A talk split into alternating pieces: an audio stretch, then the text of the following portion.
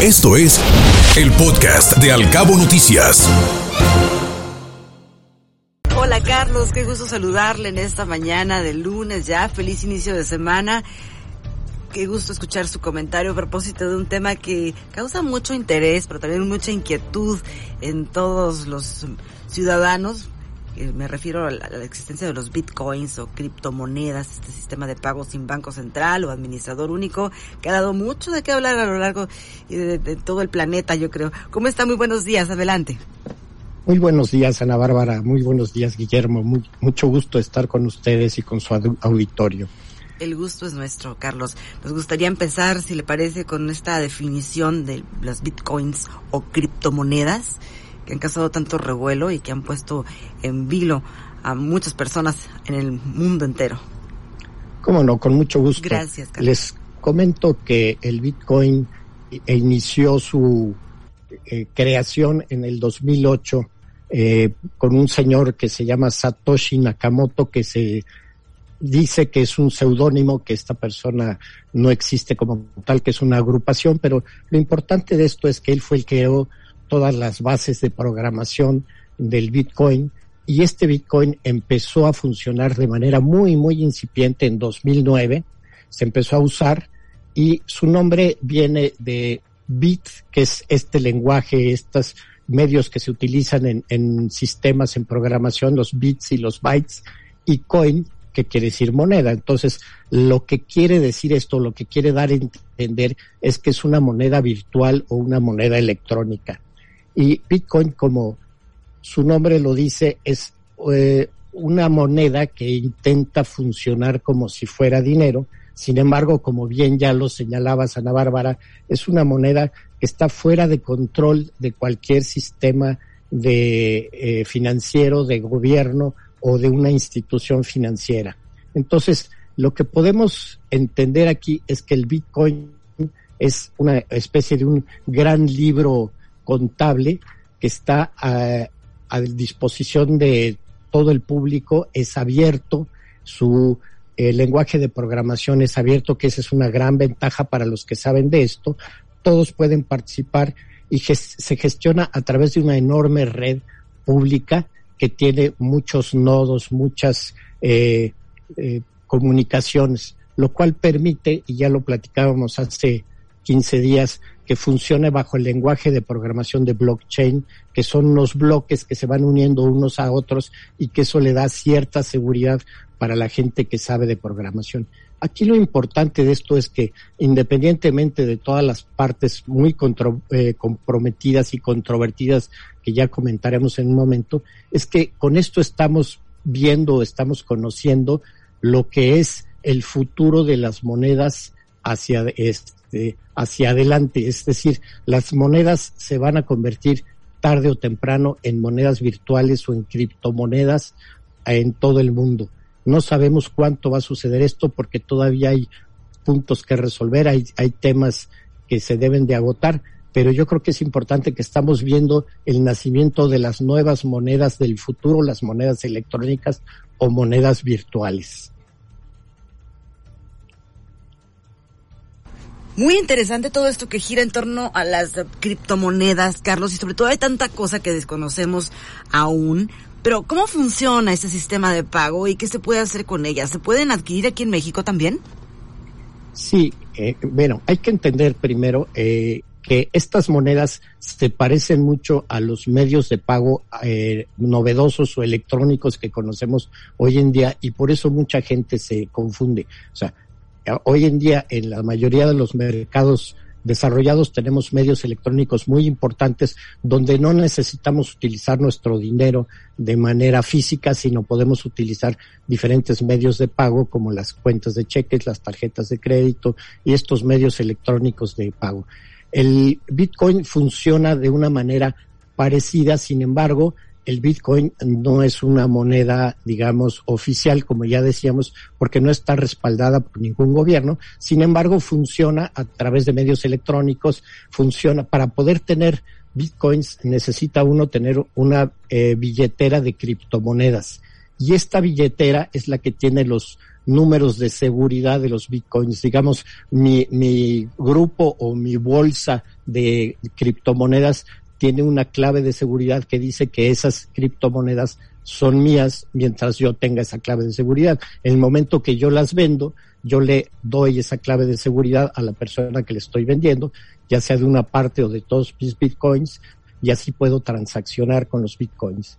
Y aquí existen aplicaciones donde los negocios pueden aceptar bitcoins para pagos en línea, para pagos con tarjetas de crédito y PayPal. Entonces, para poder transaccionar se necesita una billetera de criptomonedas que eso nos los da un intermediario que eh, ese intermediario pues no está autorizado por el medio financiero. Entonces, lo que hay que entender también en México es que se ha permitido, digamos, se ha tolerado el uso de bitcoins, aunque no está autorizado legalmente. Hasta aquí esta parte del comentario. Ahora bien, en países como El Salvador, la caída de más del 50% en el precio de los bitcoins en los últimos días ha condicionado a este país a su decisión de implementar a la criptomoneda como una moneda de curso legal, Carlos.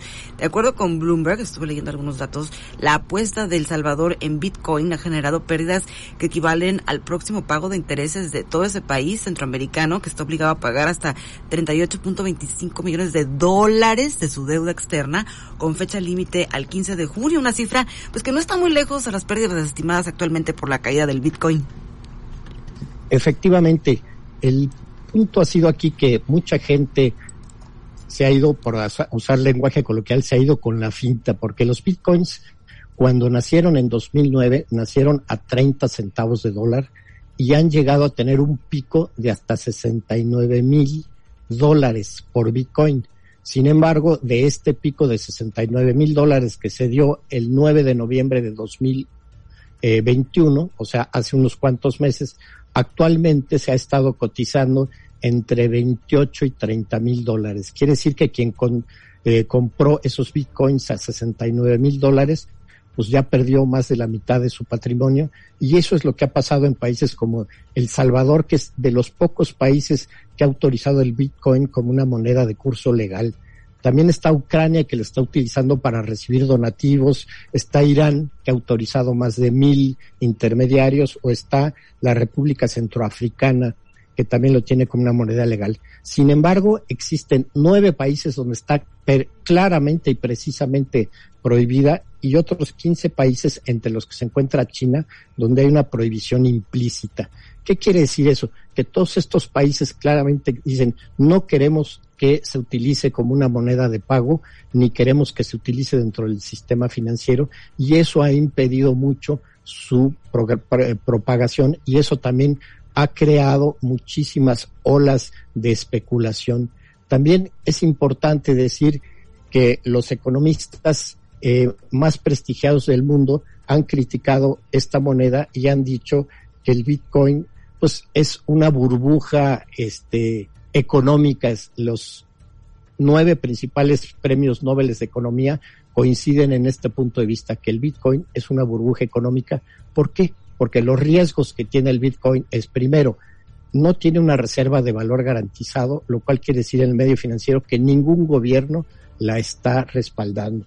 Tiene un riesgo de seguridad porque para poderlo operar necesitas un intermediario, que ese intermediario te podría hacer fraude o simplemente ese intermediario podría no tener los mecanismos de seguridad y entonces podría ser hackeado o podría ser este eh, eh, intervenido por algún pirata informático y también tiene un gran riesgo de mercado que es, quiere decir que solo está regido por la oferta y la demanda. Quiere decir que este solamente quien compra y vende pues le asigna el valor y entonces por eso ha tenido los grandes saltos que, esto significa.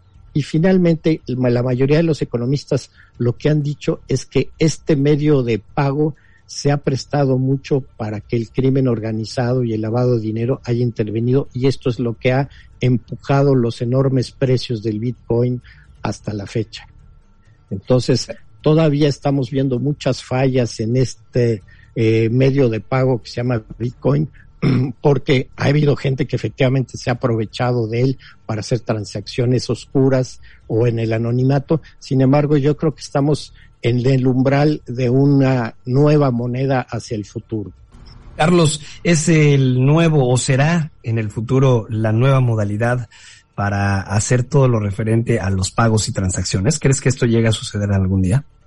Yo sí lo creo. Sin embargo, todavía los gobiernos que eh, y los eh, todos los mecanismos del, del, sistema financiero mundial se han encontrado que, en que todavía hay muchos peros, hay muchas cuestiones de control, de programación, donde hay digamos, rendijas o hay fallas donde se pueden colar todavía los piratas informáticos o la gente del crimen organizado y esto es lo que ha evitado que todavía estas monedas se vuelvan este una moneda de cambio legal en muchos países. Sin embargo, yo creo que para allá vamos cada vez más la tecnología nos está llevando, nos está empujando hacia allá y este es otro punto de riesgo para el Bitcoin. En la medida que los gobiernos empiecen a autorizar sus monedas como criptomonedas o monedas electrónicas, el Bitcoin no va a tener ningún sentido porque vas a tener monedas igualmente buenas, sin embargo respaldadas por un gobierno. Yo sí creo que no sé cuántos años pueda tardar eso, pero claramente la gente que conoce de tecnología sabe que para allá vamos muy pronto vamos a encontrar la manera de tener mayor seguridad para poder tener monedas oficiales equivalentes al Bitcoin o digamos criptomonedas oficiales en los diferentes países. Carlos, por demás interesante y apasionante este tema. Tenemos mucho que aprender en torno de las criptomonedas y los bitcoins y todos estos nuevos sistemas de pago que pues han puesto en vilo al planeta entero, sobre todo a El Salvador y a varios países, como bien referías, Ucrania, nos decías Israel. Así es. Muchísimas gracias por el comentario, muy interesante. Gracias, Carlos. Muy buenos días y les dejo mi correo electrónico. Por favor, sí. Sí, sí, F-A-N-R-O-D arroba prodigy.net.nx. Estamos que tengan muy buen día a ustedes y su auditorio. Igual. Gracias, Carlos. Buenos días. Buenos, días. Escuche Al Cabo Noticias de 7 a 9 de la mañana con la información más importante de los cabos, México y el mundo por Cabo Mil Radio 96.3. Siempre contigo.